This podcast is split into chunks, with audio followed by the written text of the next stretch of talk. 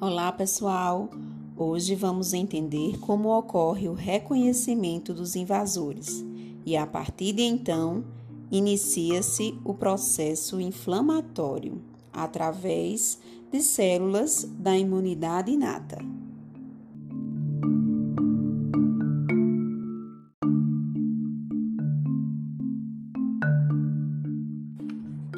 As células sentinelas, representadas por macrófagos, possuem receptores de reconhecimento padrão, que são capazes de reconhecer estímulos exógenos e endógenos e ativar o processo inflamatório.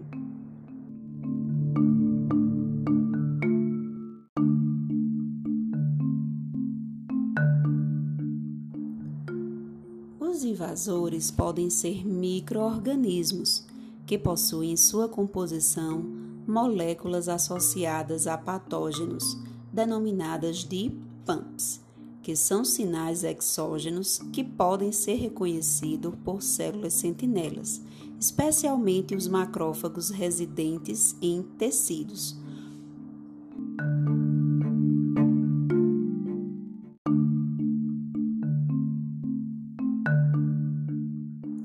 O estímulo endógeno também possuem capacidade de estimular células sentinelas através de moléculas que estão associadas à danificação tecidual, como ocorre em traumas ou queimaduras.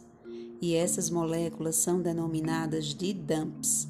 Os DAMPs também são capazes de estimular as células sentinelas a iniciar um processo inflamatório.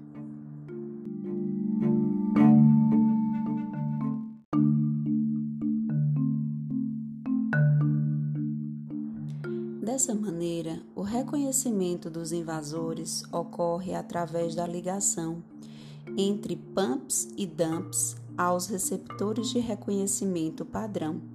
Dessa maneira, as células sentinelas elas são ativadas e, mediante sua ativação, inicia-se o processo de ativação da imunidade inata, através da liberação de citocinas moléculas vasoativas e moléculas antimicrobianas.